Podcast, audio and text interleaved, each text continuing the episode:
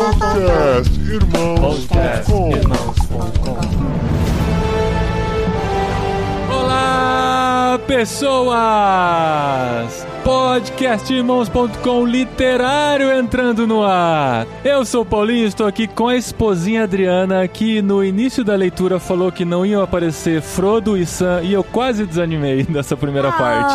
mas não é pra desanimar, gente. Que isso? Tem muita história Deu sem spoiler, ela me quebrou, assim. Ou na verdade é pra ficar animado. Tem uma galera que fica animado. Ah, não tem o Frodo e Sam. Nossa, essa é a parte boa. Eu falei, nossa, eu ter que esperar até o meio do livro pra ver eles e tal, mas valeu a pena. E eu sou a Adriana e eu estou aqui com o André, que é tão curioso quanto o Pippen. E às vezes cai duro por causa da sua curiosidade, né, filho? E eu sou o André e estou aqui com o Guia Marino, que bem que podia gravar as músicas do livro do Senhor dos Anéis. Aê! eu topo, eu topo. Que responsa, hein, Gui? É responsabilidade. Depois desse pedido aí, eu fico tentado. a-. Bom, gente, eu sou o Guilherme Amarino e eu tô aqui com a Carol, que é uma verdadeira serva de Auli, detentora do conhecimento da Terra, de todas as coisas que contém na Terra. E não foi pro caminho de Saruman. Bom, gostei, gostei.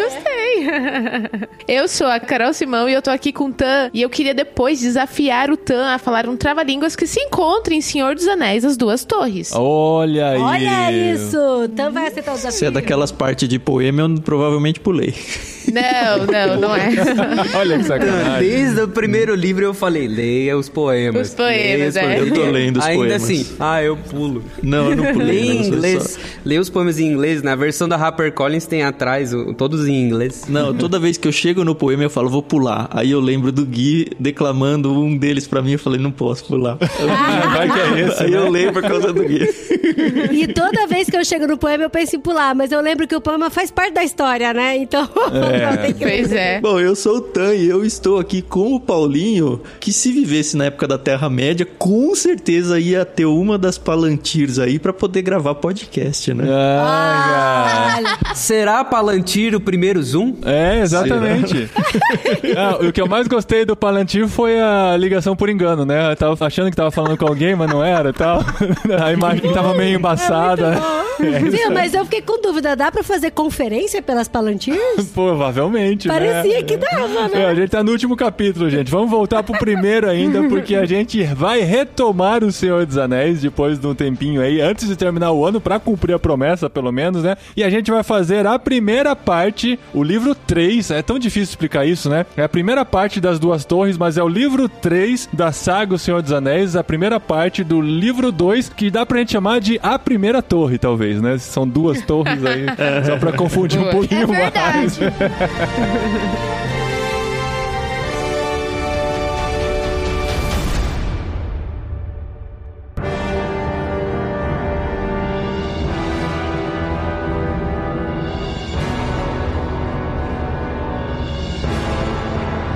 Muito bem, gente, estamos aqui com a primeira parte das duas torres. Para quem está acompanhando a gente na leitura do Senhor dos Anéis, a gente vai fazer, vai continuar essa viagem aqui. Se você está lendo, legal, você vai se identificar com os nossos comentários, espere. Se você não está lendo, está ouvindo só para conhecer mais do Senhor dos Anéis, vai valer também. A gente vai tentar deixar um pouquinho mais explicado para você, principalmente se você já viu o filme, a gente vai poder fazer alguns paralelos. Eu acredito que a maior parte da nossa gravação de Senhor dos Anéis é falando: "Ah, isso tinha no filme. Ah, isso não tinha no filme. Ah, isso é mais legal no livro. Ah, isso é mais legal no filme."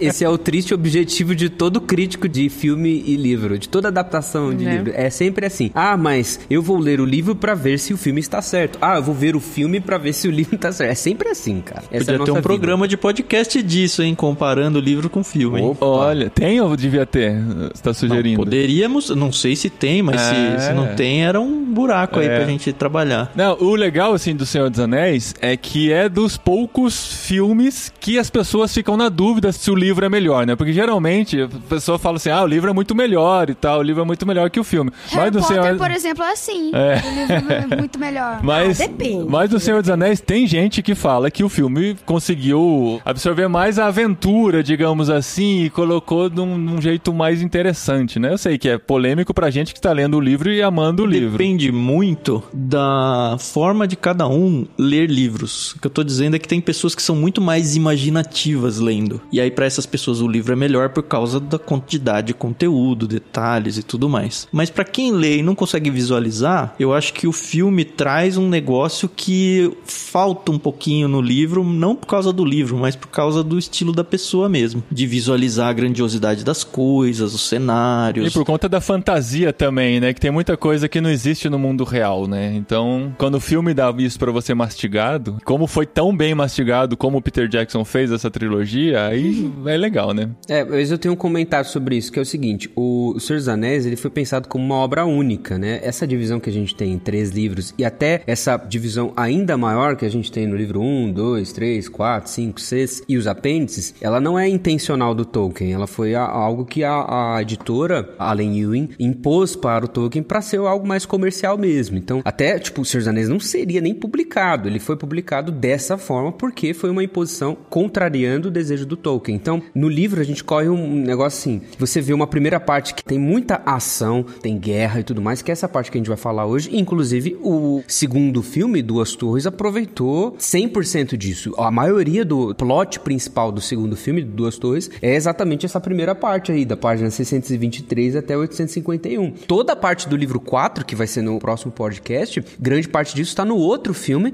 e espalhado de uma outra forma, que também é um passo mais lento e tal. Por quê? Porque o, o Tolkien estava pensando isso como uma obra única, um volume único. Aí acontece isso do livro por vezes, você fala assim, nossa, mas a primeira parte foi tão legal, mas depois você entra numa parte que tá, putz, é um passo lento e tal, mas eu já tô nas últimas páginas do livro e tal. Mas é por conta disso. O livro 3 é o filme. Mas é que se você lança num livro único, você vende um cubo, né? Como que ele imaginava isso, gente? Lá na década de 40 e 50 do século passado, né? Porque não existia computador, a tipografia era meio grande. Acho que ele imaginava aqueles livrões, aquelas bíblias gigantes assim, para você carregar e deixar no meio da sala e ler como se fosse um, sei lá, clássico, né? Tanto que os livros da HarperCollins, os três livros são juntos. Tipo, se você abrir o Duas Torres, vai estar tá na última página do Sociedade do Anel. É, vai continuar, né? Eles encaram como se fosse um tomo único. Cara, isso me deu um susto. É. Eu falei, ah, vou preciso ler correndo aqui. Caramba, tem mais de mil páginas. Eu falei, não vou dar conta de ler mil páginas. Aí que eu falei, ufa, já comecei lá na frente já, né? 600 e pouco. A numeração de páginas continua, né? É, continua de um pro outro, né? Eu gostei muito do primeiro livro, de toda a parte de apresentação, dos hobbits, da gente entender o cenário, entender a linguagem do próprio Tolkien e tal. E aí o segundo livro, meio que assim, a gente já entende o cenário, a gente já entende as criaturas, a gente já sabe como que o Tolkien escreve e já chega numa paulada, cara. Já uma chega na correria. ação, né? Eles correm tanto, tanto que me deu falta de ar de ler, sabe? E isso é bem legal mesmo, né? Essa aventura, você já começa dentro dela, né? Você cai no meio de algo que já está acontecendo e você já está pronto para aquilo. É gostoso começar um livro assim, porque a gente deu um tempo, né? Assim que a gente terminou a Sociedade do Anel, antes de começar as duas torres, a gente leu outras coisas e tal. Agora vamos voltar pro Senhor dos Anéis. Aí de repente você cai no meio de uma aventura, inclusive numa cena em que no filme acontece no fim do primeiro filme, que a gente ficou esperando no fim do primeiro livro e não aconteceu, que é a morte do Boromir, né? ah, já vai falando de morte. Ah, assim. já É vai falando de coisa triste. Ó, o outro, maravilhosa, amor.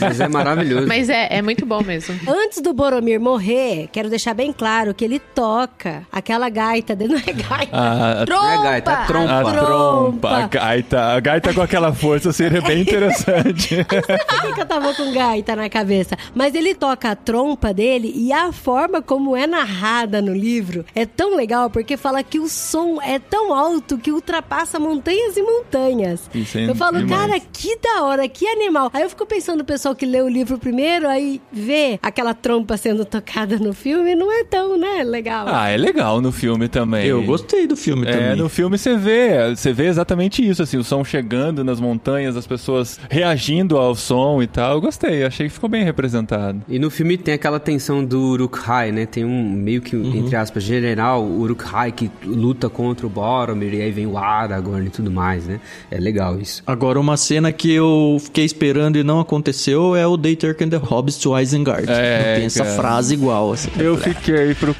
Muito cara. engraçado. O Lego, que hora que o Legolas vai falar isso? É, o Lucas vinha, pai, o Legolas já falou? Pai, o Legolas já falou? Eu falei, filho, não, já passou essa parte. Ele não vai falar.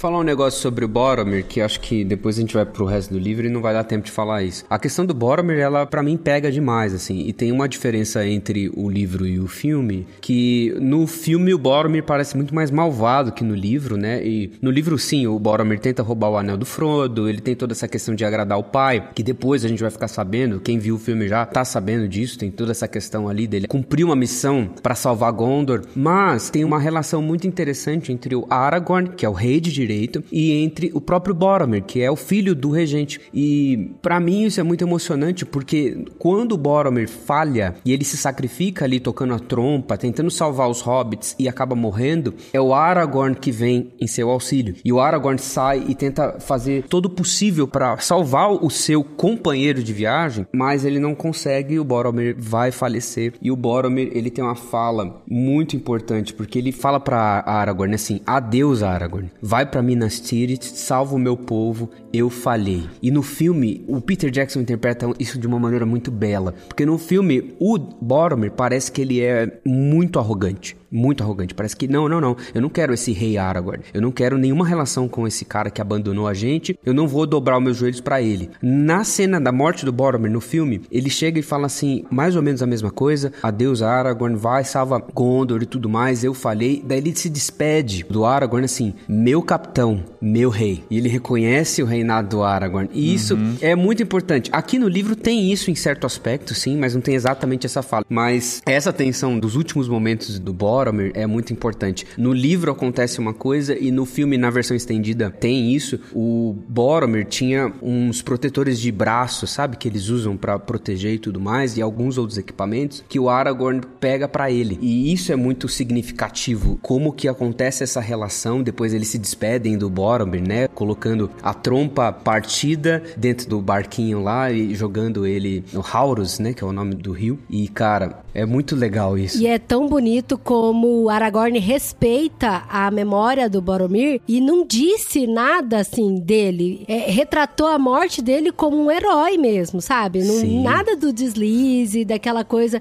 E que- eles que estavam num momento de tensão, assim, que é- seria difícil fazer alguma coisa, algum funeral, alguma coisa especial. Eles até Com pensam, o que a gente vai fazer agora, né? A gente tá sendo perseguido, a ação tá acontecendo, Temos que ir atrás dos hobbits É, sumidos. mas a gente não pode deixar o corpo dele aqui. A gente tem que dar as honras, pelo menos, de um guerreiro, né? Pensa no Aragorn. Ele é um cara que começou a se apresentar no Sociedade do Anel. Ele é um moribundo, um andarilho, sabe? Tipo, passo largo, É. não, não é um rei. E agora ele tá numa sociedade que tem uma missão muito importante pra ser cumprida. E aos poucos essa sociedade está se desfazendo. Eles perderam Gandalf. Agora o Frodo e o Sam sumiram. Os outros hobbits, o Merry e o Pippin, também estão em perigo, foram capturados. E agora um outro companheiro, tipo, a sociedade lentamente está se desfazendo. E à medida que você tem um Aragorn totalmente moribundo, que é só um cara, tipo, um mercenário mesmo, que tá lá, tipo, sujo e tudo mais, há espaço para pequenos atos de honradez do Aragorn, que ele mostra que ele é realmente o herdeiro de Isildur, que ele é realmente o rei de Gondor. E ele vai mostrando que ele é um rei, sabe? Com essas pequenas atitudes. E assim, depois que acontece essa cena, né, que eu também achei muito bonita, tem aquela questão, né, do Legolas, o Gimli e o Aragorn terem que decidir pra onde vão, né? E aí me bateu uma dúvida, eles estão indo atrás dos hobbits. Qual? Qual das duplas que eles estão indo atrás? A gente sabe que vai acabar sendo atrás do Merry e do Pippin, né?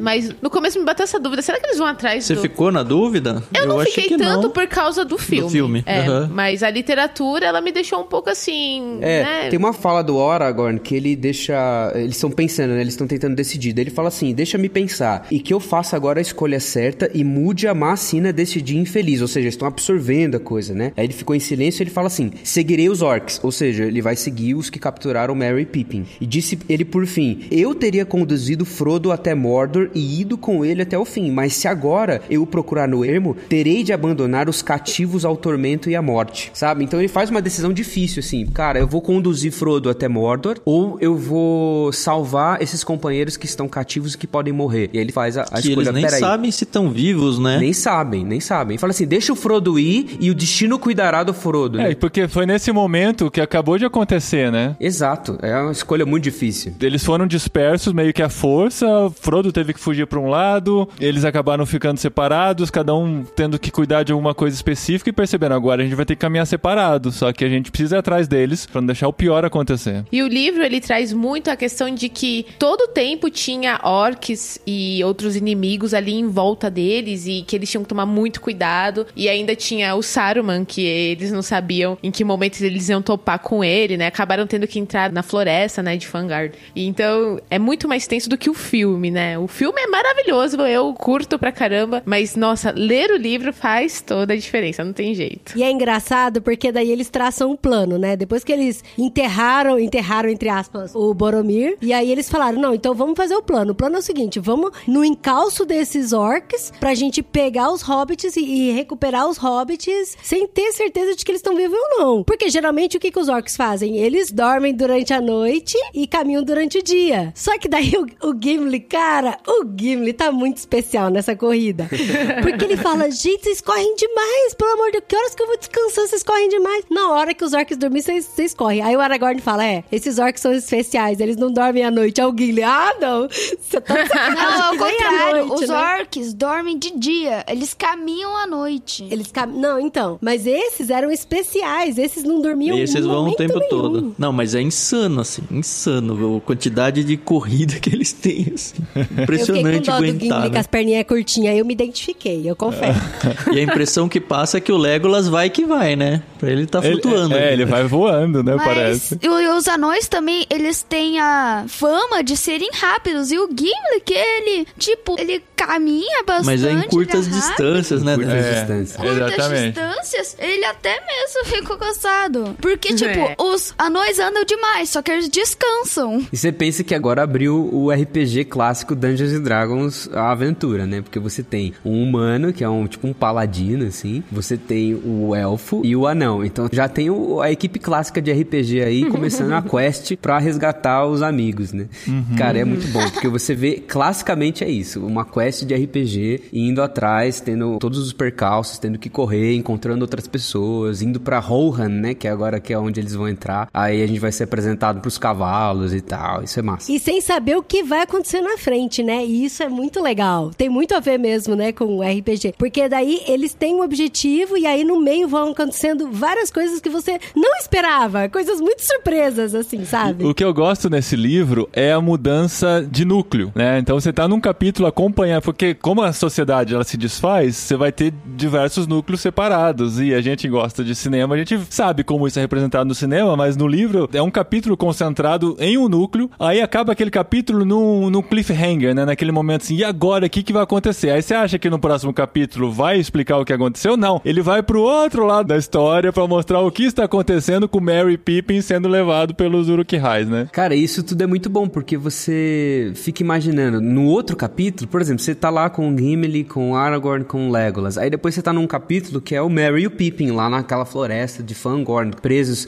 com os orcs, fugindo, e depois encontrando os Ents e tudo mais. Aí você fica, cara, mas que hora que isso tá cruzando as histórias, né? Será É. que é ao mesmo tempo? Será que não é? E aí tem algumas pistazinhas, assim, que você fica, ah, agora, quando eles estão lá, eles estão aqui e tal. E tem até pessoas que são leitores muito mais fanáticos que nós, que fazem, inclusive, os pontos certinho onde as histórias se entrelaçam. Ah, que E é legal. muito legal, porque quando eles estão procurando o Merry e o Pippin, o Aragorn fala: eles estiveram aqui, aqui aconteceu uma luta, porque aqui Nossa. se arrastou. Porque E no filme tem isso certinho, né? Tem, Nossa, mas é muito bizarro pensar isso, meu. Vai- é vai muito lendo estranho. Ah, rastros. aconteceu há três dias. É. E eu imagino o Gimli, né? Caramba, três dias atrás ainda.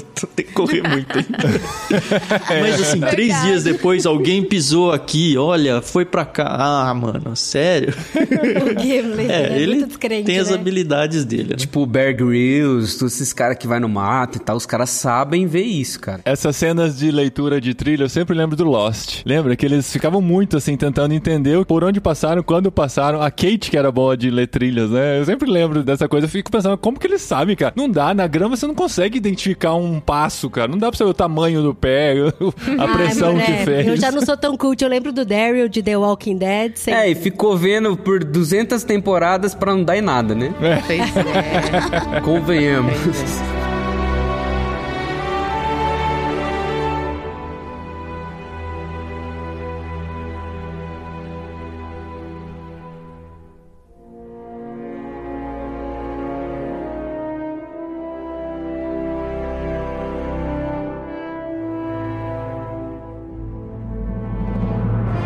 Então, e aí depois, nessa perseguição, eles encontram os Cavaleiros de Rohan. Que é um novo personagem. São Rohan, novos personagens que vão ser apresentados aqui, né? É um povo totalmente novo, né? Quando você acha que você tá familiarizado com os personagens, você descobre que tem mais gente pra aparecer, tem reino que você não sabia surgindo e fazendo parte da história, né? Mas acho que é Rohan mesmo. É Rohan. Rohan. Rohan. Rohan. É, se for em Isso, inglês, ó, Rohan. É que tem um jeito de você ler em inglês as palavras, ou tem um jeito de você ler como se fosse em português. Você podia ler Gimli, Ah, né? não. Você podia. é. Foi o jeito que eu li pela primeira vez. É, eu chamava Gandalf de Gandalf. Gandalf. Gandalf, Legolas. É verdade. No filme dublado, eles chamam Gandalf de Gandalf. Gandalf, então. É, mas é por isso que na minha apresentação eu falei que eu ia desafiar o Tam para um trava-línguas, porque quando a gente lê na nossa só leitura mental é uma coisa, né? Mas quando você vai tentar reproduzir o que eles estão narrando aqui em voz alta, é um trava-línguas terrível. E qual que é, Carol? Quero ver. Agora queremos ver o desafio. Vamos lá, Tam, pega o seu livro, página 768. Eita, pior que eu achei que ia ser só uma piadinha, mano. Ah, é nada. 768. Vamos Tava ver. segurando a audiência até agora por causa desse. Exatamente, aí ó. Começa a ler do Mas é de Elmer, mas assim, pá, numa paulada, até o liderará, lá embaixo. São três parágrafos. Na casa de Elor, respondeu Rama, mas de Elmer não posso prescindir, nem ele ficará, disse o rei. E ele é o último desta casa. Ó, eu falei desta, é dessa, né? tá bom. E ele é o último dessa casa. Eu não disse Elmer, respondeu Rama. E ele não é o último. A Elwin, filha de Elmund, sua irmã, é destemida e corajosa. Todos a amam. Que seja como um senhor para os Eorlingas, enquanto estivermos longe. Assim há de ser, assentiu Telden, que os arautos anunciem ao povo que a senhora Elwin os liderará. Gente, mas é bonito, né? O pai é de mundo, com o filho Elmer, a Elwin, que eles são de Elwings. gente, é, é a minha família, gente. Minha família. É, não, porque meus tios é o Ademir, Ademair, Ademilson. Ademilson. É isso aí, ó. Você fala, o AD, Meus tios da Não minha pode ser família. AD. E assim, particularmente, esse se tornou o meu núcleo, até esse momento, o meu núcleo favorito. é porque são loiros e altos É, e fortes, é exatamente. isso? Não, porque a Elwin, pra mim, nossa, ela é fantástica. Chipo já ela com o Aragorn, apesar de saber que eles não vão Não ficar vai juntos. rolar. Mas, gente, ela é fantástica, a personagem, né? Ela é fantástica. Nos cinemas também, ela foi super bem retratada. E, assim, estou in love com essa personagem. Pra mim, um personagem que foi muito legal, assim, apresentado nessa primeira parte que eu li, foi o Elmer. Porque o Elmer, quando ele chega com os cavaleiros e ele fala com o Aragorn, cara, essa parte, eu tô aqui balançando as duas mãos, eu fiquei muito empolgada. Porque o Elmer, ele chega e a descrição é que é um cara alto e forte, humano, e aí ele Você chega... imaginou eu, né, fofa? É, Na verdade, eu ia falar que ela tava lembrando do personagem do livro 1 lá, aquele elfo maravilhoso E lá. aí ele chega e aí ele fala com toda a autoridade de um filho de rei e tal. E aí o Aragorn tem, então tá na dele. Aí quando o Aragorn começa a falar, aí o livro muda, inverte. Aí fala que o Aragorn cresce e ele se torna todo poderoso também, sabe? Eu falo, cara, isso é muito legal. E o personagem do Elmer, pra mim, ele cresceu muito no sentido de importância. Ele não é só um cavaleiro que tá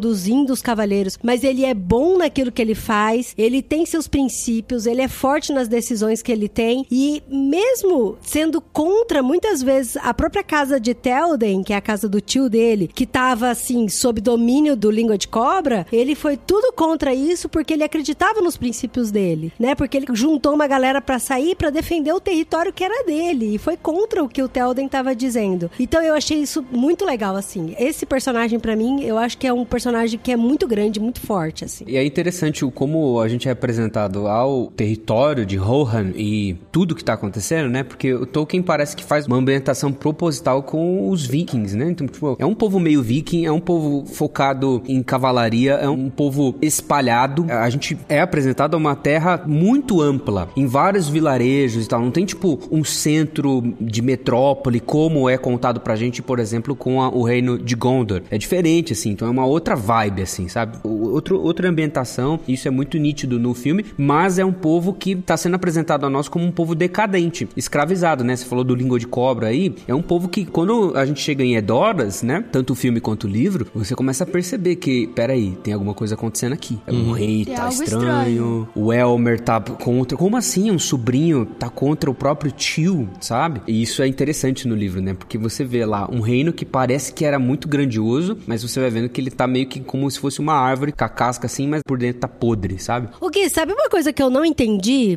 Que eu falei, ah, eu vou ter que perguntar no podcast. O Telden, ele era referido ao aquele, esse reino do Passo Dourado aí, ele tinha a menção de ser o senhor da marca. E eu não entendi de verdade o que, que significa esse o senhor da marca. Porque o Uruk-hai tinha uma marca branca, mas a marca branca do Uruk-hai era referente a Saruman. E a todo o controle do Saruman. A mão E- branca. a mão branca. E aí, o que, que é esse, o senhor da marca de Telden? Porque eles fazem a referência o tempo todo disso: do reino da marca, o senhor da marca, os cavaleiros da marca. É marca do oeste, né? Westfold. É marca ali pra gente é traduzido da palavra fold e não brand ou, ou marca da mão, assim. Não é uma marca tipo logotipo. É uma marca no sentido de uma grande planície, uma grande região. Então, se a gente for lá pros apêndices do Retorno do Rei ou ler o Contos Inacabados ou ler o Silmarillion, todas as vezes que é comentado sobre esses dois reinos, Arnor e Gondor, que são os reinos dos homens, mais Rohan, que também é um, terceiro reino do, do homem, e como é feita a distribuição de terreno, é dado aos cavaleiros de Rohan, e aí vem toda a linhagem do Théoden Rei, né? É a marca do oeste, essa marca ocidental, que é esse terreno perto de Isengard, que os cavaleiros de Rohan dominam. Então ele é o rei da marca, é tipo esse território de Rohan. Tanto que no mapa, se você olhar no mapa, tem uma parte assim que é o Eastfold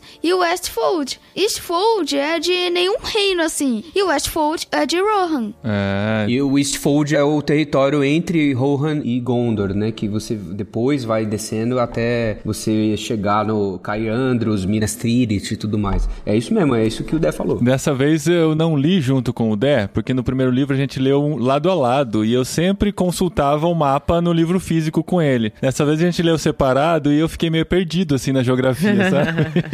eu preciso voltar depois e me localizar pra saber exatamente onde a gente tá. Ah, o Dedé sabe de cor esse mapa, né, Dedé? Praticamente. Que legal. Interessante que a gente realmente vai se acostumando com o mapa, né? É, é, no começo era muito difícil localizar durante a narrativa, agora é mais tranquilo. Mas eu acho que a gente tá pulando uma parte muito legal, que é a parte dos entes, né? Sim, sim. Ah, quando eles encontram Barbávore. Barbárvore. Exato. Barbárvore é um capítulo. Eu tava com medo desse capítulo, eu- porque eu lembrava da Barbárvore falando em muito lentamente e fazendo os rodeios e tal. Eu falei, nossa, é, um, né?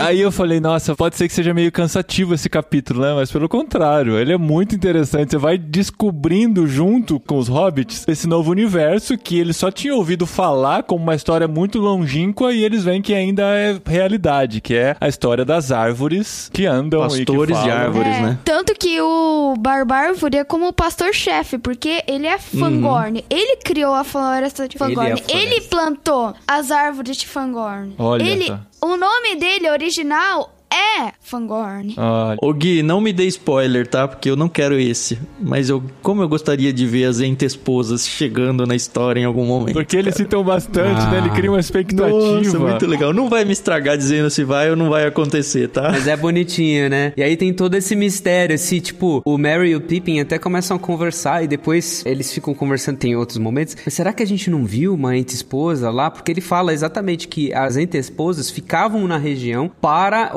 oeste do condado, entendeu? E aí, enfim, tem isso no Contos Inacabados, tem isso no Silmarillion. Porque lembra que eles foram meio engolidos por uma árvore? Eu me pergunto se não tem ligação aí com os entes de alguma É, forma. porque as árvores meio que têm vida, né? As árvores, elas têm... É, então, eles são salvos lá pelo. Não, como é que gente, chamava aquele é o personagem salgueiro lá? lutador, a gente já falou. É na primeira parte ainda do primeiro livro, né? É. E aí eles ficam se pensando, será que era uma ente-esposa? E aí? É, é legal, cara. É, é, verdade. É uma dúvida importante. E eu achei interessante que, mesmo o Fangorn sendo muito antigo, um líder, um pastor, igual o André falou, ele não conhecia o Hobbit. E o mais engraçado é que, assim, eu tenho uma coisa para mim. Por exemplo, eu nunca sei qual que é o mês que termina em 30 e 31. Pra eu saber qual que é o mês 30 e 31, eu canto uma musiquinha, sabe? Você eu não usa os ossinhos da não, mão? Não, não uso os ossinhos. Ah. Eu canto uma musiquinha. 30 dias tem novembro, abre o junho e setembro, 28 tem sol, 31, todos mais é 31. Nossa. E aí eu lembrei do Ente, do Fangorn, falando isso, do Barbárvore. Ele fala, hum, Hobbit. Eu não lembro de ter ouvido falar de Hobbit. Aí ele canta uma musiquinha na cabeça. pra ver se tinha Hobbit tinha na Hobbit. Música. É tipo eu achando dia 30, sabe? Mas, assim, eu achei a apresentação do Barbárvore no filme mais interessante. Eu sei que tem que ser tudo muito mais dinâmico, né? Por ser na tela. Mas eu gostei porque o Merry e o Pippin estavam sendo perseguidos, né? Por um orc em específico. E aí ele veio e mata, né? O orc e tal. E também achei muito legal no filme quando ele se junta com os outros entes. E aí ele fala: Ah, vocês são hobbits, vocês não são inimigos. E aí. Horas não- e horas pra decidir se eles É. eram hobbits mesmo. E aí eu não lembro se foi o Meryl Pip, mas dá lá um esculacho neles. Poxa, que droga, vocês estão aí discutindo os nossos Mas não amigos. tem isso no livro, Não né? tem, então. Então. Eles respeitam o tempo dos entes. E haja tempo. É, eles apresentam isso diferente, né? Porque no filme eles conversam um tempão, depois o Barbárvore vem e fala que nesse tempo eles só estavam se saudando, né? Ou falando oi. No livro é diferente. São os hobbits que concluem, né? Eles estão falando há tanto tempo, pode ser que eles estejam só se saudando até agora, né? Mas a Sim. gente não, não vê isso de fato acontecendo. Como que é o nome do concílio dos entes? Entebate. Entre encontro, entre encontro. É, Entebate é na tradução antiga. É na tradução da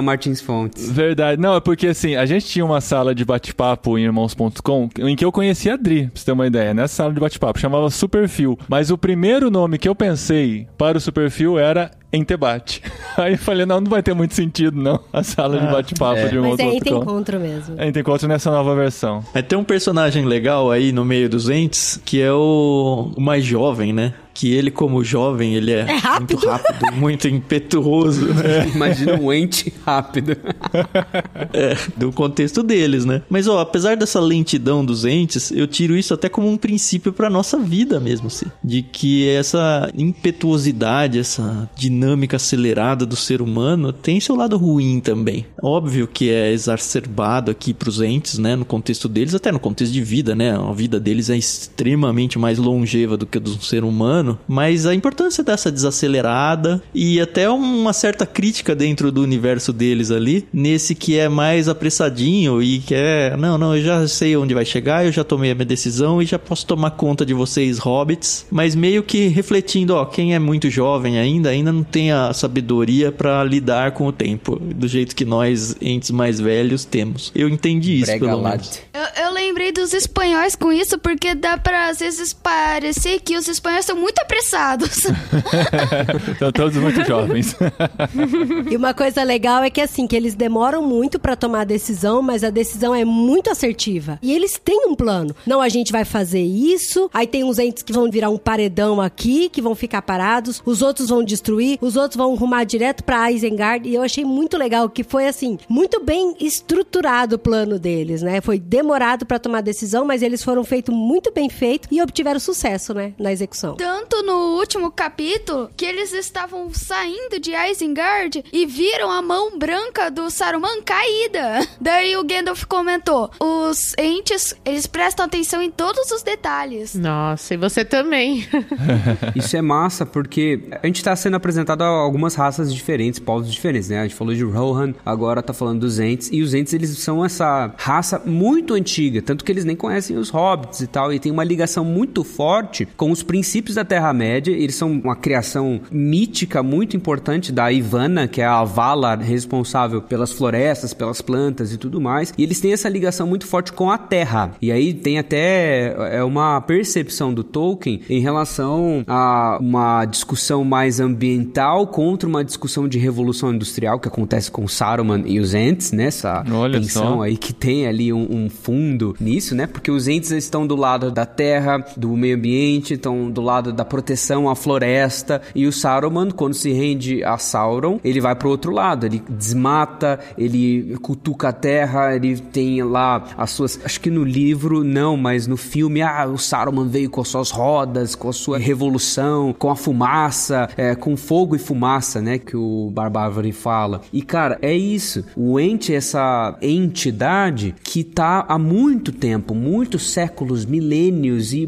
muitas vezes tem essa, justamente por ser muito antigo, esse passo mais lento. Ele é até meio alheio a tudo que está acontecendo. Até a língua deles reflete isso, né? Até a língua, né? É uma língua que descreve muito, né? E demora pra As descrever. palavras são longas, Essa é demoram top. pra acontecer as frases. Mas mexe com a floresta pra você ver o que acontece. Mas Né? mexe com. Pô, aquele primeiro mago que os hobbits viram e falaram, sentiram uma presença e tal. Não era o Gandalf, era o Saruman, Saruman. mesmo, né? Era. Saruman. Depois eles ficam, não, era o Gandalf, não era, porque a gente tem aí o retorno do Gandalf. Isso. Que eu tenho pra mim que não é o Gandalf, é, assim, é o Gandalf mesmo, óbvio, mas é outro personagem. Eles não identificam na hora já, né? Eles veem É. um ser diferente, ficam com medo a princípio. E você fica nessa dúvida, né? É. O livro te dá essa dúvida. Ah, tem lá um cara ali e tal. Tanto que o próprio Gandalf fala, ah, é mesmo, esse era o meu nome e tal. É, ele parece estar Mas muito você diferente, percebe que é né? um personagem nível 2, assim, sabe? É uma evolução do Pokémon muito grande. assim.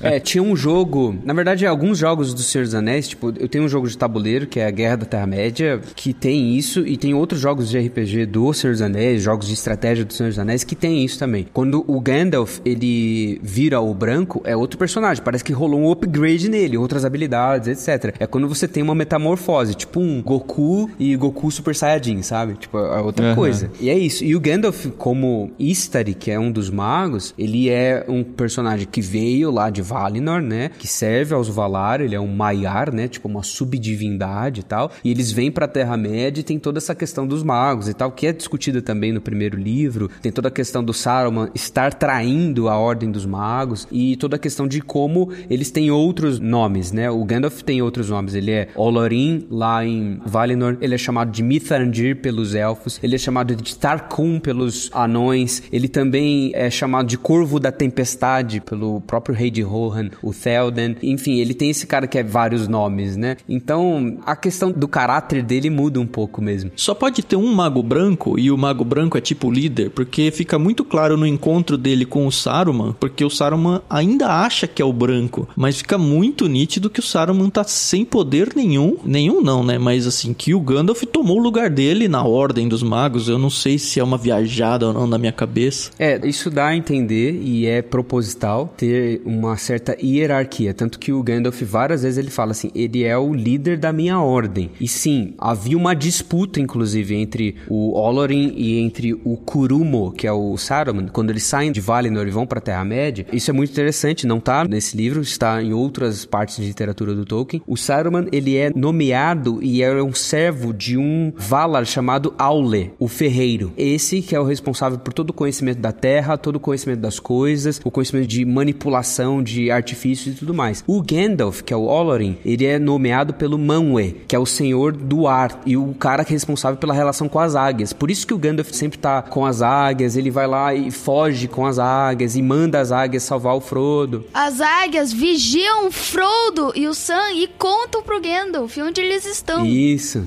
porque ele tem relação com o Manwë. Ele é um Maiar que tem relação com a divindade maior, que é o Valar, que é esse senhor do ar. E detalhe muito importante, que não está no livro e é importante para essa interpretação dos duas torres. O Sauron também é um Maiar, da mesma maneira que Gandalf e Saruman. E o Sauron, antes de se render ao poderio do Senhor do Escuro, o Melkor, que é esse Valar que trai todos os outros, né? Ele era um Maiar servo de Auli, o mesmo que era do Saruman. Por isso que eles compartilham da mesma corrupção. E é por isso também que o Gandalf tinha tanto medo de segurar o anel, de ter contato com a Palantir e tudo isso, né? Esse excesso de cuidado, né? É, e aí há uma decadência do Saruman no livro, então mostra claramente essa decadência, a traição do Saruman, o envolvimento do Saruman com o Sauron, com o Palantir, com o desejo de poder e até o lance dele mudar toda a ambientação da torre de Orthanc e fazer os Uruk-hai, manipular a terra, enfim, tem um quê de revolução industrial ali, mostra como Saruman ou Kurumo é servo do cara que é o Auli, que é o ferreiro e etc. E aí o Gandalf, ele vira o branco, ocupa esse lugar de principal na ordem, justamente porque houve uma queda do Saruman. O Saruman traiu a ordem. Ele está no mesmo caminho de corrupção que o Sauron. E o Gandalf também derrotou o Balrog e ele também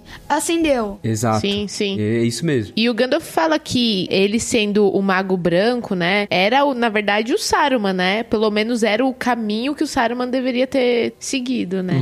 É. Uma coisa que eu acho legal é que no meio de toda essa aventura, né, de que eles vão caminhando lá, o Aragorn, o Gimli e o Legolas estão buscando os hobbits, o Merry e o Pippin, e o Merry e o Pippin conseguem se safar sem a ajuda do trio, e eles fogem pra Fangorn, conhecem o Ent e tudo. E é legal que no meio de toda essa aventura tem muito espaço pra contemplação, pra descanso e pro desenvolvimento de amizade. Eu acho tão legal porque o Gimli e o Legolas, eles estão se tornando tão amigos, porque quando eles encontraram os cavaleiros de Rohan, os cavaleiros doaram gentilmente três cavalos. E aí o Gimli não queria um cavalo. A gente, o Gimli, que vontade de bater no Gimli? Meu Deus, por que que ele não queria um cavalo? É, anão não anda de cavalo. anda de Ele não cavalo, anda só de de cavalo. Ele falou, não ando de cavalo. E aí o Legolas falou, não, pode deixar que eu carrego você na minha garupa, né? E aí foi tão legal que eles desenvolveram uma amizade tão bonita, tão, tão assim, é gostosa de ver eles Que não faz sentido, Não né, faz pra quem sentido, vê, né? né? Fala assim, como assim um, le- Um elfo um, um elfo e um anão, anão né? são amigos, né? É, eu acho que o Barbárvore falou isso no último capítulo. Acho que ele falou. Isso. Então estes são o elfo e o anão que são amigos, uma coisa tão rara. É, então, assustava todo mundo quando via isso. É legal, né? De ver que as amizades podem surgir de situações que não fazem muito sentido. E até quando conheceram, eles conheceram o Theoden, porque eles chegaram lá no Passo Dourado. Gente, na minha tradução tá Passo Dourado, mas eu já vi Palácio Dourado também. É, isso. É, É. mas é isso mesmo. Que aí eles chegaram lá na Terra e aí o Gandalf foi muito safado, né, velho? Fala sério. Porque o Língua de Cobra falou, ó, não é pra deixar ninguém entrar com arma e nem com cajado. Mas eu tenho um cajado de um velho.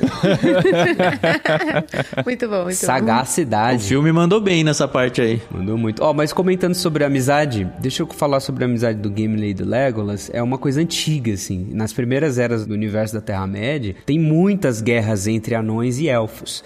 Envolvendo colar, envolvendo elmo, envolvendo terra, envolvendo fortaleza. Os anões são muito orgulhosos, mas os elfos também são orgulhosos. Os anões querem isso, os elfos querem aquilo. E muitas vezes tem essas guerras, o, o que inclusive impediu muitas resoluções no passado de, tipo, resolver coisa de guerra contra Morgoth, contra o Sauron, por causa disso, porque o, o elfo não queria lutar na mesma batalha que um anão, e o anão não queria lutar na mesma batalha que um elfo e tudo mais. Tem muita dificuldade em relação a isso. Muitos anões que traíram elfos e humanos, então, assim, os próprios anões, assim, em algumas regiões da Terra-média, são mal vistos, né? E aí quando você vê o Gimli compartilhando com o Legolas, eles competindo amistosamente, eles compartilhando, assim, histórias e posteriormente viajando juntos, visitando as regiões da Terra-média e tal, você vê, assim, é uma amizade que surge num lugar improvável, porque você tem a amizade do Frodo com o Sam, que é uma amizade provável. São dois hobbits, um já é servo do outro, trabalha pro cara, eles já se conhecem, eles vão viajar juntos, eles... Beleza, é uma amizade provável. Agora você tem uma amizade improvável, que o que os une, ou na verdade o que os uniu e fortaleceu o laço, foi justamente a jornada. E aí não tem como a gente não lembrar de C.S. Lewis quando ele fala lá nos Quatro Amores sobre o Filéu, que talvez o trunfo de uma amizade é você perceber que você está lutando a mesma batalha que o seu companheiro. E é justamente isso que unifica a amizade, fortalece a amizade. Você estar lutando a mesma batalha, sabe? Você compartilhando da mesma guerra. E é tão bonitinho que no meio da guerra, o Legolas falava: Ah, tudo bem, estamos contando as pessoas, mas cadê o Gimli? Cadê o Gimli?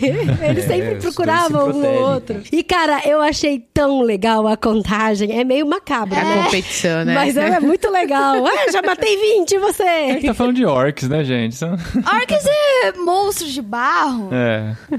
E aí, lá no Passo Dourado, depois que eles conseguem entrar, o Gandalf consegue entrar com o seu cajado. E isso é muito legal, a forma como ele ele não usa de força, né, Pra tirar o domínio do língua de cobra de cima do Theoden. Exorcismo, cara. Ele usa Uhum. assim de persuasão e conversa e muita inteligência. E você vê que nessas horas já tinha acontecido isso antes, quando o Gandalf estava conversando com o Frodo, bem no comecinho do livro, dá a impressão de que o Gandalf parece que ficou maior, que tá crescendo e tal. E agora, de novo, em cima do Telden e do, do Língua de Cobra, ele pega e cresce pra poder tirar. Essa parte eu não entendi direito. Eu, eu sei que o Língua de Cobra, ele amando de Saruman, ele tava hipnotizando, enfeitiçando, sei lá, o Telden, que virou tipo um bobão, um velho babão que só seguia comando, né? Não, é que isso, na verdade, é mais ou menos do filme, porque o livro fala que simplesmente o Telden tá seguindo os conselhos do Língua de Cobra, que é um bobão. É, é uma é o influência, lacaio né? do Saruman, Foi uma né? influência maligna, né? Que ele estava fazendo. Ela Uhum. Pode ser essa coisa mais enfeitiçada mesmo, né? Enfim, porque tudo aqui tem magia, né?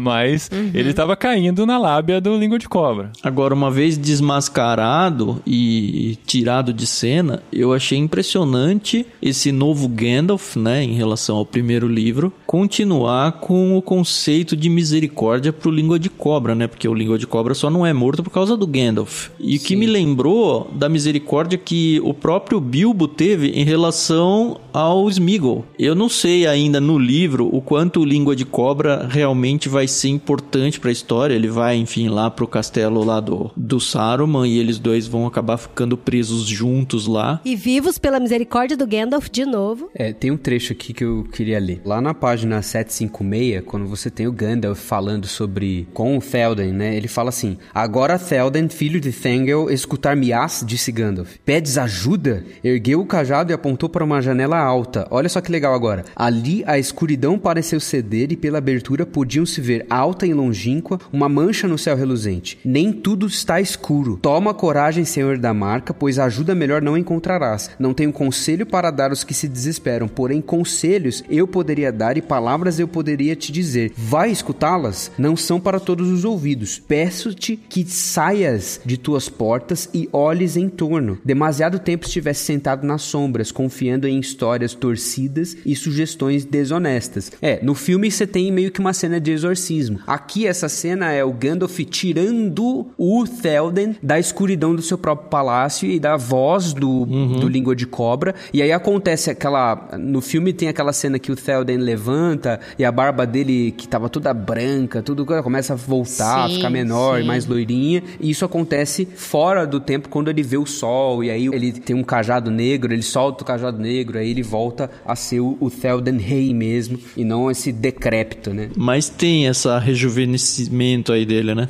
É. que no filme teve uma coisa que o Saruman tava controlando o Telden pela Palantir, que isso não tem no livro. Ah, é verdade. E a gente é apresentado, né, pra personagem da Elwin, né, que é a sobrinha, né, do rei. E ela é também descrita como uma moça muito bela, né. E aí ela já fica de olho ali no Aragorn, Ô, né? Carol, e o mais doido é que ela foi apresentada assim, porque o Telden fala: o Eomer já está lutando na batalha, eu também vou lutar na batalha. Aí você vê que ele ficou com aquele sentimento de: ai, por que, que eu briguei com meu sobrinho? Meu sobrinho tava certo. e aí alguém fala: mas e quem que vai ficar cuidando do palácio? Quem? Quem? Não tem ninguém, né? Raimundo Eu falo, Nonato. Como assim não tem ninguém? e ele fala: Chapolin tem Colorado. sim, a minha sobrinha, Elwin, vai ficar cuidando do palácio e tal. Pô, isso é legal, cara. Tá dando força pra uma mulher, né? Um cara escrevendo lá na década de 40. lá, muito legal. uma- ter uma personagem forte feminina nessa época é algo bem interessante. Fortíssima, né? É. No próximo livro vai ter mais dela, inclusive tem a, a- a melhor cena dela, acho que é lá no final, mas já mostra pra sociedade, vamos dizer sociedade, pra onde o Tolkien escreveu, né? Que existem culturas que dão valor à mulher no quesito administrativo, no quesito de poder e tudo mais. Então a Elwin é um personagem pra demonstrar isso, né? Inclusive depois, quando acontece todas as coisas no final, a Elwin ela não baixa a bola não, ela tem ali a sua participação importante e ela é importantíssima para a Terra-média posterior a essa Guerra do Anel que tá acontecendo. Então é, é uma apresentação muito interessante. É uma personagem que, cara, se você tá lendo agora, Senhor dos Anéis e você nunca leu, vai continuar lendo o segundo livro, vai pro terceiro, presta atenção nas falas dela, nas sutilezas que acontecem com a personagem. Ela é de fato uma personagem importante e no livro ela é consideravelmente mais desenvolvida que no filme. Mesmo porque no filme eles também focam muito no romance do Aragorn, né? É, Com a, que é meio. com a né? É, que tem que ter, né, gente? Tem que ter um romancezinho aqui e tal. Ah, mas no livro tem umas flertadinhas, porque... Ah, porque foi entregar uma taça de vinho pro Aragorn e os dedos se resvalaram. Não sei o que tem. Ah. Ai, meu Deus do céu. Ai, deu as Austen. né? Vocês não têm noção como isso satisfaz o meu lado menininha. Vocês não têm noção. É muita guerra, né, Carol? Tem que ter um alívio. Tem o que de Bridgerton aí, é. É, tô um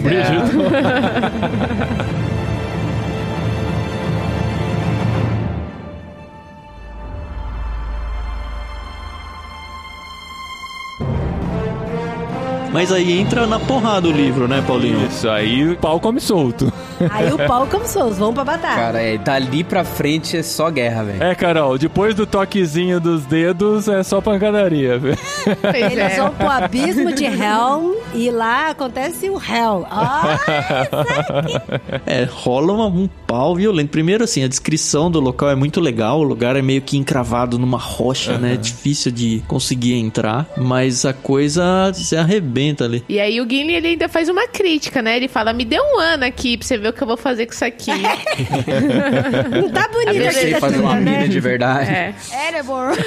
Tanto que quando o Gandalf lá no final ele tá trazendo os hobbits, ele fala: quem sabe um dia vocês podem voltar pra cá, mas quem vai apresentar pra vocês é o Gimli, não sou eu, não. Bom, e no lance da batalha aí, é legal que, assim, você consegue imaginar, né? O jeito que o Tolkien descreve é fantástico, porque não fica cansativo de descrição. Você entra na aventura e se sente no meio da batalha, as coisas acontecendo. Eu acho E incrível. tem é catapulta, e impressionante. tem escadas, e tem arcos, e tem pedras voando, e tem orcs renascendo. É. E Machado arrancando cabeça. Cara, é e muito você legal, se é imagina legal. enxergando pra todos os lados, E né? tem O machado escuro. rodando. Machado rodando, é verdade. E é tudo muito escuro, você não enxerga direito, né, a batalha. E aí o pau tá comendo, a batalha rodando pra lá e pra cá. E é legal que assim, não é o tempo todo, o tempo todo de batalha. Tem horas que tem uns respiros que eles conseguem fugir pra outro canto e, e conversar e ter uma pausa de estratégia mesmo, né? Aham. E aí é legal que gera umas conversas muito interessantes nessas pausas de respiro. É, eu destaco assim, a diferença maior com o filme é que o filme ele divide isso, né? Tem aquela pausa, aquela batalha com os wargs, que é os orcs montados nesses cachorros assim, É. no meio do caminho que o Aragorn se perde, blá blá blá, e depois o, o abismo de Helm que todo mundo se prepara e eles ficam esperando lá, aí tá caindo a chuva e aquele velhinho vai lá e atira a primeira flecha. Isso no, no livro não acontece. É uma batalha que vai acontecendo.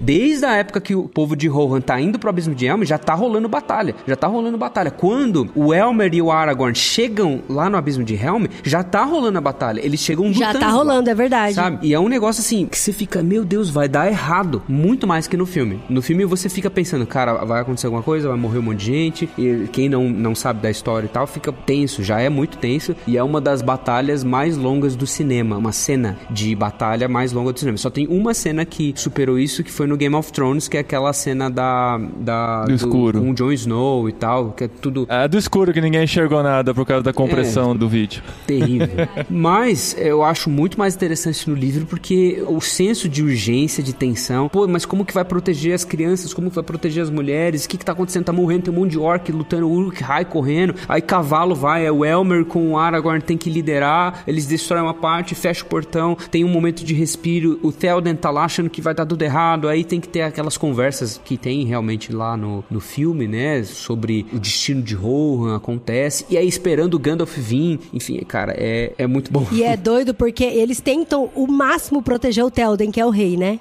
Eles falam, vamos proteger o rei, vamos proteger o rei. O rei falou, eu não preciso de proteção, eu quero lutar por vocês. Eu vou subir no meu cavalo, eu vou arrebentar aquela porta, eu vou matar o máximo de orc que eu conseguir. E aí o Aragorn fala, então eu vou com você também. Você fala, meu, não vai sobrar rei, né? Não vai sobrar rei.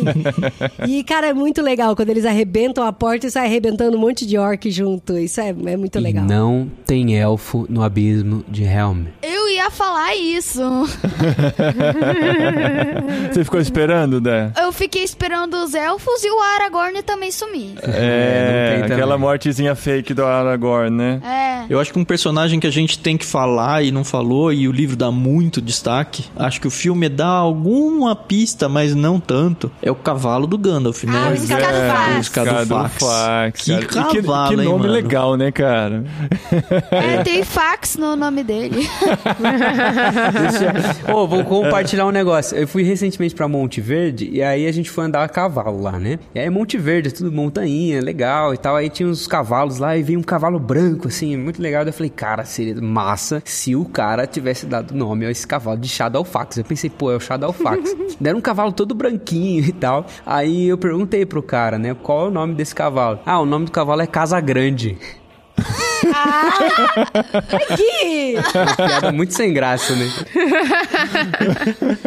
Ah, mas é o senhor dos cavalos, que ninguém consegue domar, que ninguém consegue pôr um arreio, nem cela. É. Muito Tem louco. que caminhar no... E só o... Não, o- ele que ele Que você não cavalga ele nele, é ele que É, te isso leva. explica né? no finzinho, né, do que a gente leu ali Sim, ontem. na última página, acho. É, é, termina com ele, né? Mas vamos caminhar, gente, porque, então, né? é porque eu acho que assim, o capítulo mais lento do livro é o próximo, né, amor? Que é a passagem, Que é né? a um capítulo estrada de pra passagem. Isengard. É. Pra Isengard. Ah, mas tem uma coisa que acontece antes que a a gente precisa destacar, que é um personagem que aparece no livro que não aparece no filme, e ele vai aparecer posteriormente, que é o cara do escudo vermelho. No filme é o Elmer que faz a, a, a vez dele, né? Quando o Gandalf chega na Batalha do Abismo de Helm. Mas o Elmer no livro já está lá na batalha e tudo mais, e quem chega com o Gandalf, com os cavalos e tudo mais, é um cara que chama Erkenbrand. Erkenbrand. E o Erkenbrand é justamente o, o escudo protetor e tudo mais, que é um personagem que tem um escudo vermelho, que passou pro Elmer no filme. E, cara, é um personagem muito da hora, porque ele é um general dos Rohirrim, né? Ele é um De cara... Westfold. é, exatamente. Cara, é muito bom, é muito bom. E não tem no, no filme, né? Eu fiquei esperando no filme ver esse cara. E, inclusive, a galera que tá dentro do abismo de Helm é essa galera de Westfold, não é a galera do Theoden. Então, por exemplo, Sim. não tem a Elwin, não tá dentro de abismo de Helm com um monte de mulher e um monte de criança. Não, é a galera do Ekebrand, inclusive.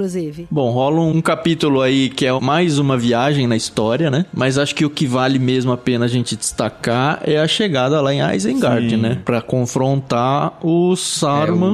o, o 9, Destroços e Arrojos. Isso. E pelo que eu entendi, no filme isso não fica tão claro. Isengard é a região e Orthanc é o castelo, né? É isso, né? É a torre de Orthanc, sim. É a primeira torre. Isso. Que nem os entes conseguem abalar as estruturas, né? De tão encravada na rocha que ela é. Impressionante. Que a construção é antigaça, tipo, é uma construção que quem fez foi um povo de Númenor, que foi o povo que povoou toda essa área, né? O pessoal que construiu Gondor, o pessoal que construiu Arnor, aquelas estátuas lá que a gente viu no primeiro filme, que viu no primeiro livro. Quem construiu essa torre também foi o mesmo povo. E deram ela para o Saruman para ele, ele viver ali, né? Sim. E ele lá tá preso, né? Os entes estão tomando conta pra ele não fugir. Tá ele, o língua de cobra chega depois. Basicamente acaba ficando os dois. E aí rola, o- eu achei sensacional essa cena, o confronto lá que o, na verdade o Gandalf quer entrar sozinho, né? Mas aí outras pessoas falam: "Não, eu vou também, eu vou também, eu vou também". E ele alerta, ó, cuidado, o Saruman tá enfraquecido, mas ele ainda é muito forte. Ele é mágico, a voz dele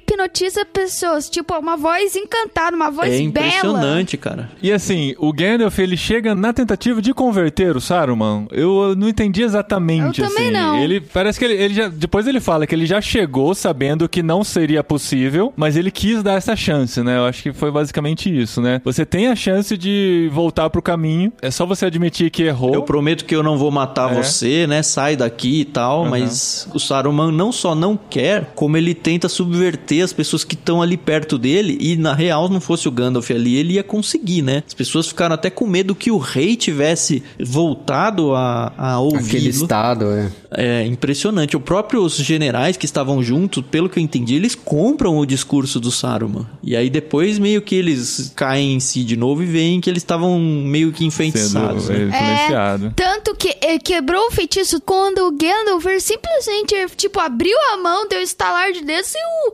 cajado do Saruman caiu e quebrou. Daí a metade do encanto sai, porque o resto tá dentro do Saruman. E aí o Língua de Cobra mostra o grande tolo que ele é, né? Jogando a palanquina pra tentar acertar, acho que os dois, né? Tenta acertar Esse os aí dois foi- com a Palantir. É, foi meio trapalhões aí, né, cara? Mas assim, o Saruman, eu fiquei na dúvida, o Saruman permitiu, será que não foi tipo uma redençãozinha do Saruman, assim, de deixar jogar a Palantir que vai ajudar eles? Eu, eu fiquei nessa Acho dúvida. que não. Não, Vocês- não, não. É, eu, burrice eu- mesmo. eu acho que o língua de cobra, ele desobedeceu. Foi um teimosão pra caramba. Acho que o Língua de Cobra nem sabia o que tava fazendo. Achei uma pedra, vou jogar pra acertar aqueles É caras. na linha do que o Dev falou. O Dev falou bem, assim, que é assim, ele foi teimoso. E é justamente isso, a corrupção no nosso coração tende a ser tão grande que a gente perde noção da realidade, a gente perde a interpretação do que tá acontecendo, a gente só pensa nas coisas mais urgentes e não consegue pensar no todo, assim. Então o Saruman tá indo nessa linha e provou ir nessa linha. O Gandalf tentou ser misericordioso, como ele sempre é, bondoso e tal. Até o Saruman dá uma debochada nisso, né? Ah, o Gandalf, você sempre misericordioso e tal. Uhum. E o Língua de Cobra tá indo num caminho absurdamente igual. Assim, cara, eu vou fazer qualquer coisa pra me salvar. Inclusive, a coisa que vai fazer eu perder no final. Que é eu perder o meu trunfo de, de- da minha arma que eu poderia usar e tal. E, cara, é isso. Você vê uma consequência bizarra do cara ser teimoso, do cara ser arrogante, do coração que só pensa em si mesmo e etc. Gente, só pro pessoal saber, Palantir é aquela bola de cristal redonda gigante, viu? É. Porque mais pra frente, né, é o último capítulo desse livro, inclusive, dessa parte que a gente tá lendo, é o capítulo sobre a Palantir, né, que quando fala sobre ela. Porque, na verdade, o Gandalf não sabia muito bem o que se tratava, né? Depois ele vai descobrindo e tal, ele não sabia o poder que ele tava carregando. E ainda bem que o Pippin fez o que fez, né? Porque o Exato. Gandalf fala: se eu mesmo tivesse olhado, o Sauron ia ter me visto. E agora ele caiu nesse telefone sem fio e ele só tá achando que o Hobbit foi pego pelo Saruman e tá mandando seus Nazgûl pra ver o que tá acontecendo e tal. Mas eles têm um tempinho aí pra lidar com a situação. Mas o que, que o Pippin fez, Tan? Conta aí pra quem não leu o livro.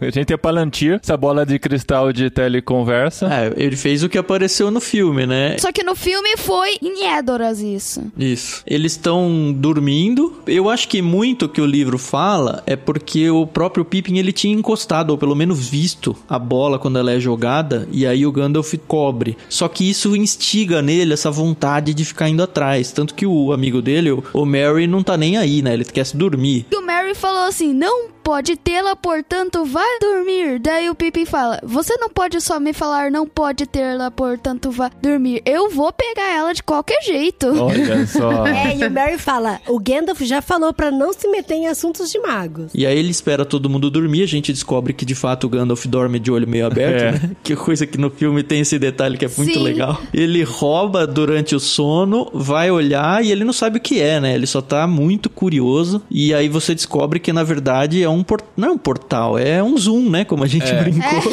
onde tem algumas palantirs espalhadas ali na Terra-média e uma tá com o Sauron e o Sauron consegue se comunicar através dela e é uma comunicação que não é só visão e áudio, né? É um negócio quase espiritual ali, intrínseco, que atinge a pessoa. O Gandalf, quando descobre, ele até acha que o Pippin foi interrogado e entregou informações e a gente descobre, até pela inocência e tolice dos hobbits, que ele se preservou muito. É. O que foi bom pro Gandalf, porque o Gandalf não se mostrou, né? Quem acabou se mostrando foi um hobbit que nem o Sauron sabia muito bem o que que era. Pera aí, quem que tá na linha? Ah, ah o Hobbit. Ah, nossa. o que que é? Você tá aí com o Saruman? Dá um recado pra ele. Muito bom, É, foi Fala isso pro mesmo. Saruman que eu tô indo aí buscar ele. É igual quando, quando tua avó te liga e começa a te chamar dos nomes de todos os netos, menos do seu. Aí o Pippin fala, não, pode deixar, eu vou anotar o recado, eu dou pra ele. Sim, sim. Interessante a cena que mostra a força que os hobbits têm. Isso já foi exaltado no próprio Frodo. A força que eu digo é a resistência às coisas do mundo, às coisas até malignas aí. Porque ele fala, ó, poucas pessoas teriam suportado isso. E o Gandalf fala, ó, sendo um hobbit tão resistente, muito provavelmente daqui a pouco isso aí já vai ter passado na vida dele. Ele não vai nem ter lembrança direito da situação. Interessantíssimo, né? Agora, sabe quem eu não senti falta nenhuma? É. Não senti falta do Frodo e do Sam. Ah, não. É isso. Não senti, gente. Não tô falando que eu não gosto dos personagens, mas tava tão legal essa parte. Sim, funcionou sim. funcionou. Exatamente. Eu achei que foi ousado da parte do Tolkien de tirar eles dessa parte toda, assim. Uhum. Porque pode desanimar quem pensa que, meu, são os heróis da história. O que, que aconteceu, né? Mas ele conseguiu segurar de um jeito que ficou tão interessante, mesmo sem os protagonistas, né? É pra você ver que uma boa história ela se sustenta sem essa necessidade de você ter um ou dois heróis e sempre ficar se remetendo a eles, sempre ficar. A gente tem um negócio quando a gente tá vendo uma série, um anime ou qualquer outra coisa, você fala assim: ah, mas o que aconteceu com ele, por que, que ele não morreu, por que, que ele não se feriu, por que, que ele não errou? Ah, é o poder do protagonismo. O protagonista não pode, isso e tal. E o Tolkien, ele meio que assim, ah, cara, não tô nem aí pro protagonismo, vou fazer um- uma metade de um livro inteiro sobre esses caras que não são os principais. Sim, e o principal protagonista é o Anel, Então, que também não aparece nesse trecho Isso que eu ia falar, além do Frodo e do Sam, o Anel não é basicamente nem citado quase, né? Uma vez ou outra eles vão conversar sobre isso, mas não tá mais no centro da Não, história. é que, tipo, todo mundo já sabe, é, o anel é isso, eu não posso contar pra ninguém que ele ainda existe e É. já está. E a gente tem que resolver os outros problemas, né? Deixa a gente resolver nossos BO aqui, beleza. Cara, mas a, a narração do livro é tão gostosa, eu tô, assim, tão apaixonada pela forma como Tolkien fala, que você entra, assim, na narração, é muito louca. Inclusive, eu queria ler um pedacinho aqui só pro pessoal. Não tem spoiler, assim, gigante Não, nem nada, quem mas chegou só pra até ver aqui como que é tá disposto aos spoilers. Só pra ver como é emocionante, né? Porque depois que o Pippin, ele vê, né, a- dentro da Palantir, que ele tem aquela conexão via Zoom lá com Sauron, que achou que ele era um hobbit, que tava preso. Inclusive, eles até especulam isso. Ah, o Sauron achou que você tá preso em Otanque, e aí você tá sendo torturado pra olhar na bola. Então ele vai mandar alguém pra pegar você pra recuperar. Então quer dizer que a gente tem um tempo aí pra poder caminhar e tal. E aí foi nesse momento que aconteceu isso aqui.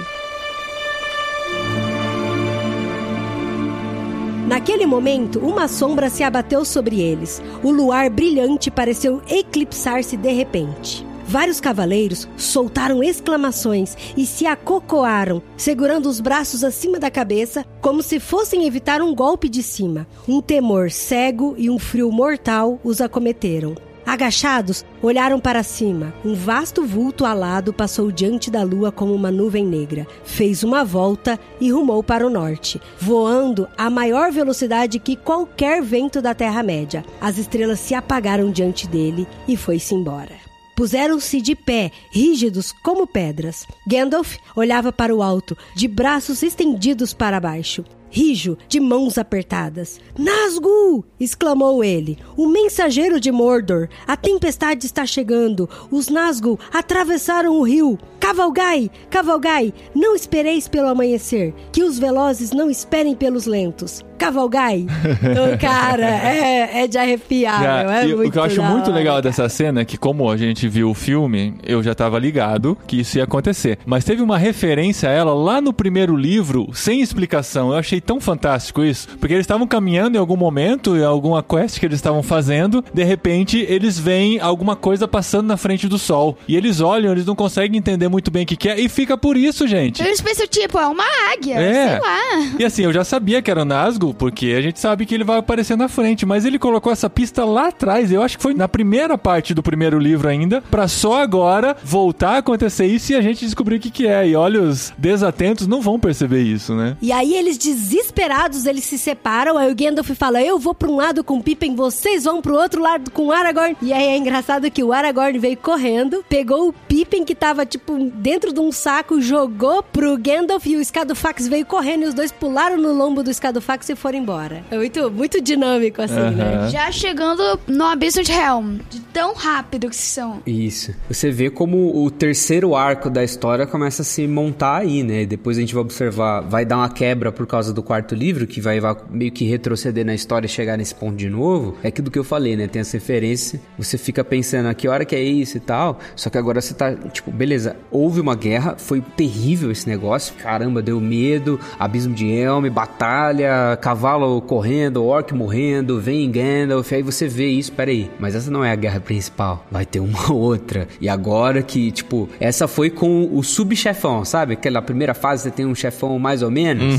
agora vai ter o, o chefão de verdade, sabe? E a gente chega no final dessa primeira parte com uma linda descrição do Scadufax, né? E explicando como ele cavalgava e toda que a ele beleza. é de Gondor. a toda a grandeza do cavalo de Gandalf e termina arrumando a Minas Tirith. eles estão indo pra Minas Tirith e a gente sabe que lá tem mais aventura esperando por eles. E eu pensava que esse primeiro livro não teria tanta coisa pra um episódio todo, mas ainda bem que a gente dividiu dividiu em duas partes e a gente vai poder caminhar mais um pouquinho com o Senhor dos Anéis. Aham. E o próximo livro volta aos nossos queridos Sam e Frodo. queridinhos, para quem ama. E tem o Smeagol. E o Smeagol, que também estava sumidinho. É assim, não vai ser para o próximo mês, tá? Porque no próximo mês a gente vai ler outro desafio tão grande quanto este, que é O Homem que Nasceu para Ser Rei, da Dorothy Mostra, mostra a lombada aí, Carol. Ah, n- não tem vídeo, Dri. só, só pro Gui ver.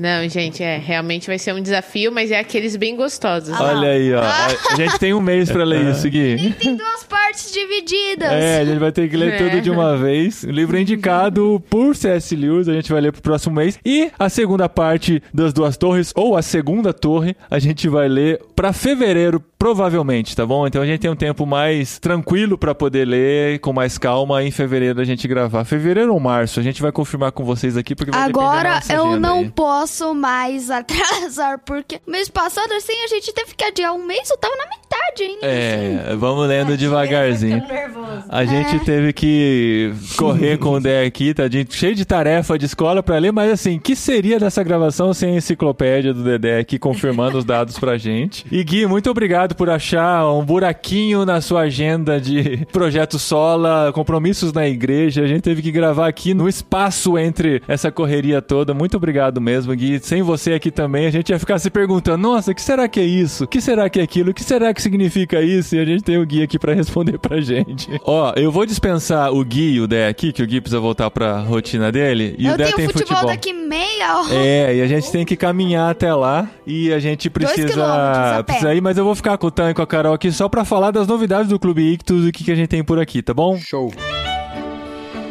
E pra finalizar a nossa conversa clássica sobre Clube Ictus, cheio de novidades, sempre novidades, né? Sempre coisas acontecendo, não é cheio de novidades, mas assim, a vida segue, né? É, o Paulinho sempre pergunta as É. novidades e nunca tem é, nem sempre muitas novidades, mas assim, né? Vocês têm pelo menos dois episódios de podcast por semana para as pessoas ouvirem. Como é que tá o podcast da oração da noite? A leitura. A gente pode falar de É. dois níveis. Nível 1 um é a gravação. A gente tá no meio das gravações do Sério? livro. Já leu metade? Já metade, mais ou menos isso. Só que a gente ainda não divulgou. Sabe que tem um, a gente tem um compromisso aí literário pro mês É. que vem que vai pesar um pouco na, na vida pra ler, verdade.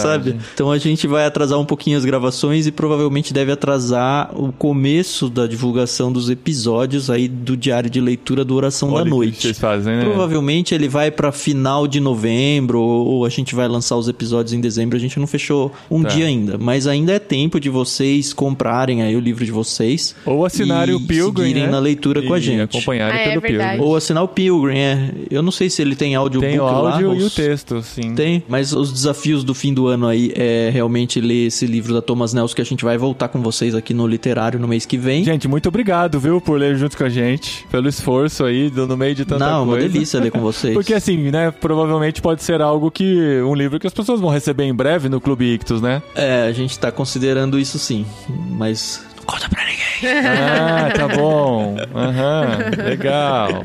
E tá chegando a época de férias, né? Provavelmente o podcast deve ter um intervalo aí em dezembro. O que não significa que o clube vai parar, porque o clube não para nunca. Nosso projeto de leitura bíblica comentada segue firme e forte. Todas as semanas, às terças-feiras, às sete da manhã, a gente tem um episódio de um capítulo da Bíblia. A gente deve estar no momento de divulgação desse podcast em torno de Gênesis 30 ou alguma coisa por aí. E tá muito legal. E continua nas férias também, então, dezembro, janeiro, Continua. direto. Uau. Não, porque se a gente der férias, a gente morre antes de acabar a Bíblia, né? Já estamos com é medo. verdade.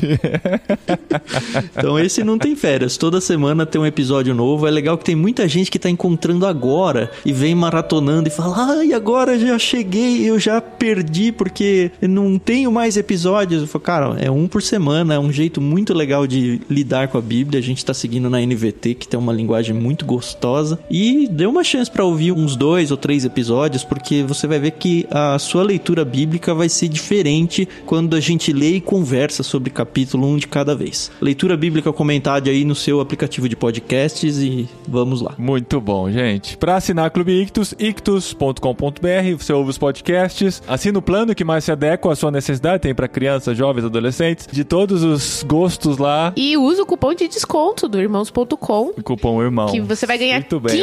15% de desconto na primeira mensalidade. Na primeira mensalidade. Beleza, gente. Muito obrigado. Mês que vem a gente volta com o último livro do ano e a gente segue lendo. Pouquinho por dia, todos os dias, mantendo o hábito ou desenvolvendo o hábito da leitura juntos aqui. Tchau, pessoal. Valeu.